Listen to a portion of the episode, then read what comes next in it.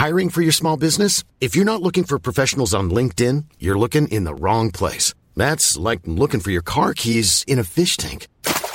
LinkedIn helps you hire professionals you can't find anywhere else, even those who aren't actively searching for a new job but might be open to the perfect role. In a given month, over 70% of LinkedIn users don't even visit other leading job sites. So start looking in the right place. With LinkedIn, you can hire professionals like a professional. Post your free job on linkedin.com slash people today.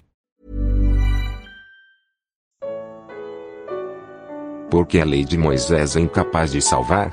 Evangelho de João. Comentário de Mari Persona. O Evangelho em 3 minutos, com Mário Persona. Quando Deus se manifestou a Moisés no Monte Sinai para entregar a ele a lei, os Dez Mandamentos, o cenário era aterrador. A montanha toda fumegava, raios riscavam o céu e trovões faziam tremer as rochas. Quem ousasse tocar o monte seria imediatamente morto. Enquanto isso, Deus escrevia a sua lei em tábuas duras, literalmente de pedra. Talvez uma imagem de um Deus severo assim não agrade você, que acha que Deus deve ser todo amor, porém a lei de Deus, que cobrava com rigor uma vida correta, revelava a justiça de um Deus santo, que não pode tolerar o pecado. E se você não gosta da ideia de um Deus irado, como você se sentiria se soubesse que sua filhinha de três anos foi molestada por um pedófilo? Se você que é pecador e imperfeito se sente indignado porque acha que um Deus santo, justo e perfeito não pode sentir o mesmo, os mandamentos da lei de Deus revelavam a justiça de Deus, mas não davam ao homem o poder de viver de acordo com eles. A lei só tinha o poder de condenar. A lei faz você se sentir como o motorista de um enorme caminhão entalado em uma rua estreita e olhando para a placa de, de contramão você nada pode fazer além de saber que é um transgressor da lei e não tem o poder de manobrar o seu caminhão. No Antigo Testamento, Deus se revelou em justiça. Em Cristo, Deus se revelou em graça. Ao contrário do Monte Sinai fumegante, qualquer um podia tocar em Jesus quando ele esteve aqui sem ser consumido. Você sempre verá um contraste entre o modo de Deus tratar o homem segundo a lei do Antigo Testamento e segundo a graça revelada em Jesus. A lei condena, a graça perdoa. A lei exige que o homem seja justo, a graça justifica o homem. A lei exige boas obras, a graça exige fé. A lei abençoa o bom, a graça salva o ímpio. A lei espera que você receba bênção por mérito, a graça é um favor imerecido. Não é à toa que o Antigo Testamento termine com a palavra maldição e o Novo Testamento termine com a palavra graça. Mas a graça só pôde ter efeito porque Jesus, o único que andou 100% de acordo com a lei, quis receber em si mesmo a condenação que a lei, a lei exigia daqueles que a transgredissem, que era a morte. Ao morrer na cruz como substituto do pecador, recebendo o juízo de Deus, Jesus cumpriu a sentença que tinha sido determinada para o pecador. Aquele que crê em Cristo é como se já tivesse sido condenado por procuração. Agora sim, a graça pode se manifestar sem atropelar a justiça. Mas não foi apenas a graça que se manifestou em Jesus. A verdade não estava apenas nele, mas ele é a própria verdade. Portanto, você jamais encontrará a verdade se não tiver um encontro com Jesus. Ao crer em Jesus, você é perdoado de todos os seus pecados e justificado ou tido por justo aos olhos de Deus. Perdão é como se Deus dissesse a você: Ok, pode ir. Justificação é como se ele dissesse: Ok, pode vir. Perdão é como se o juiz abrisse a porta da cela para libertar você. Justificação é como se ele desse a você um atestado de idoneidade e virtude. Tudo isso se resume numa palavra: salvação. Nos próximos três minutos, conheça o Cordeiro que tira o pecado do mundo. O Evangelho em 3 minutos, com Mário Persona. É só João Batista começar a dizer às pessoas para se arrependerem que o Messias tinha chegado, e uma comissão formada por sacerdotes e levitas sai de Jerusalém para saber quem é João. Quando existe um clero, este fica incomodado se descobre que Deus está agindo sem a sua autorização. João diz não ser o Messias, nem Elias ressuscitado ou reencarnado, e nem o profeta previsto por Moisés. João não queria atrair atenções para si. Naquele tempo, o escravo tinha incumbência de desamarrar, de desatar as sandálias do seu senhor quando esse chegava em casa. E João diz não ser digno nem mesmo de desamarrar as sandálias de Jesus. Ele se considera menos do que um escravo. É com Jesus que as pessoas devem se ocupar.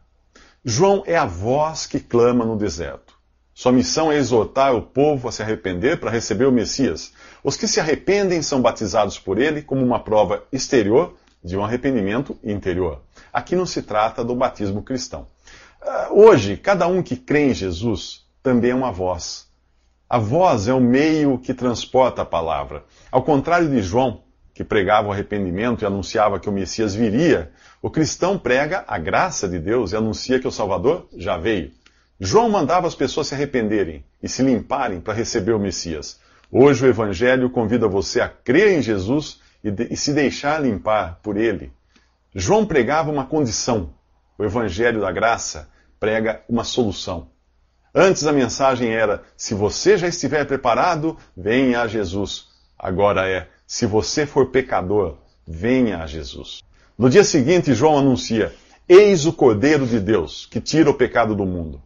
Para surpresa dos judeus que aguardavam um Messias e rei poderoso e conquistador, João acabava de revelar que Jesus devia morrer como um sacrifício. Os cordeiros sacrificados em Israel não, não eram a solução para o pecado, eles apenas prefiguravam o verdadeiro cordeiro. Entenda que pecado é a raiz, é o princípio ativo, e pecados são os frutos, as consequências. Ao morrer na cruz, Jesus levou sobre si os pecados, no plural, daqueles que creram, que creram e que creem nele em todas as épocas, antes e depois da sua vinda. Os que creram antes, eles creram que Deus providenciaria um cordeiro. Os que creem hoje, creem que Deus já providenciou esse cordeiro. Na cruz, Jesus também tirou o pecado, no singular, do mundo. Ou seja, restaurou os fundamentos da própria criação de Deus. Sua morte foi, primeiro, para resolver a questão do pecado, no que diz respeito a Deus, e segundo, para resolver o problema do homem, dos pecados do homem. Mesmo que ninguém fosse salvo, ainda assim a obra de Cristo teria sido perfeita e teria tirado o pecado do mundo. Ela é a base eterna para os novos céus e a nova terra, que ainda são futuros. Jesus já tirou o pecado do mundo e limpou os pecados dos pecadores que creem nele como Salvador, e apenas destes. Será você um deles? O Evangelho em 3 minutos, com Mário Persona. A mensagem de João, o Batista, tinha sido certeira. Dois de seus próprios discípulos o deixam para seguir Jesus. Esse deveria ser o papel de todo aquele que fala de Cristo, apresentar o Salvador e sair de cena. É para Jesus que toda a Bíblia aponta. E é nele que todos os desígnios de Deus são realizados. Queria ficar entre o pecador e Jesus uh, como um intermediário, como um mediador, um sacerdote, é usurpar uma posição que não cabe ao homem. É fácil identificar se um ministério vem de Deus ou não. Tudo que glorifica algo ou alguém que não seja Cristo é do mundo, do homem e da carne. É Cristo que deve ser glorificado. É, é a Ele que devem ser atraídas as pessoas e pelo Espírito Santo convencidas como acontece aqui com esses dois discípulos. Alguns anos depois, o apóstolo Paulo iria repreender os cristãos em Corinto por estarem se tornando seguidores de homens, inclusive dele próprio, de Paulo. Se é em Jesus que você está interessado. A pessoa que encaminhar você a ele não é importante. Ela é apenas uma voz, um instrumento usado por Deus. Jesus vê os dois que o seguem e pergunta: O que vocês querem? É claro que aquele que conhece todas as coisas não ignorava o desejo deles, mas o Senhor quer que você diga a ele exatamente o que busca. Jesus faz a mesma pergunta a você hoje e sua resposta irá revelar se você está interessado nas bênçãos ou naquele que abençoa. Ao contrário de muitos que seguiam a Jesus em busca de alimento, cura ou consolo para alguma tribulação, os dois estão em busca de uma comunhão íntima com aquele que chamam de rabi ou mestre. Eles querem saber onde Jesus está hospedado pois desejam estar onde ele está.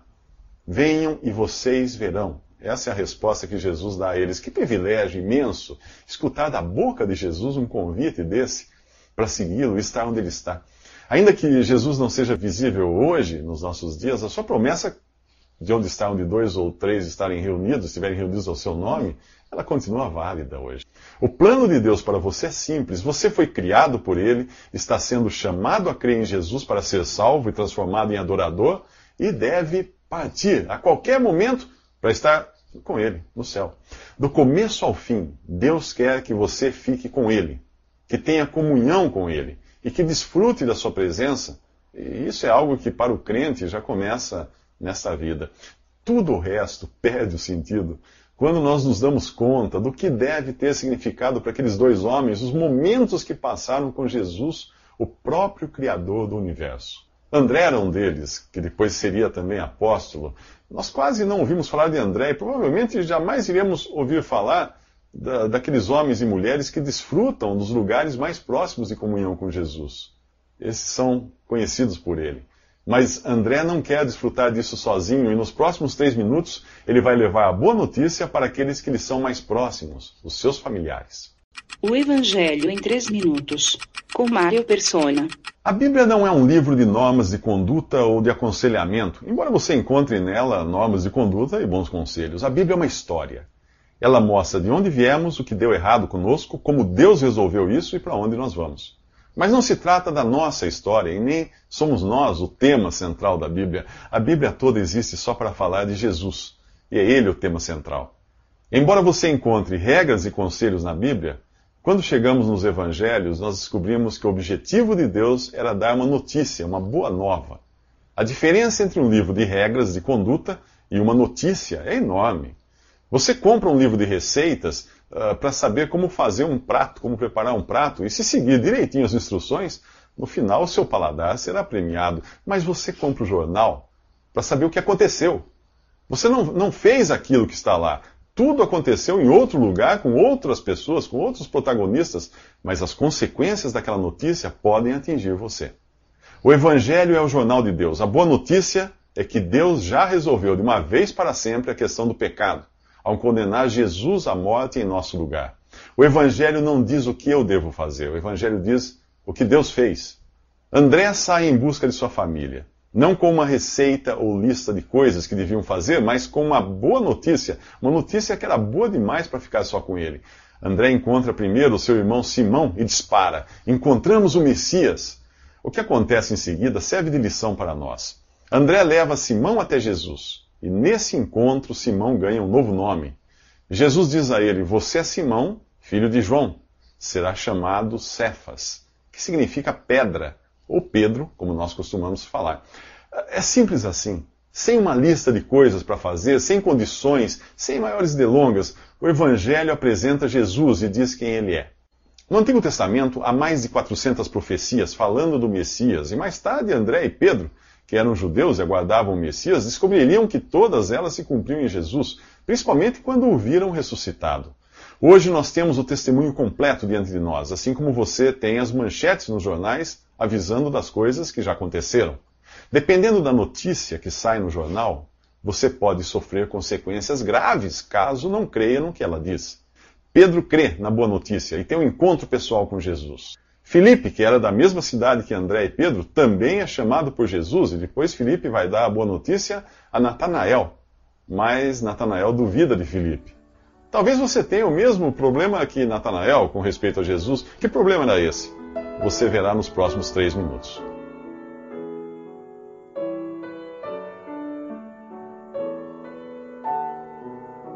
Visite respondi.com.br Visite também 3minutos.net.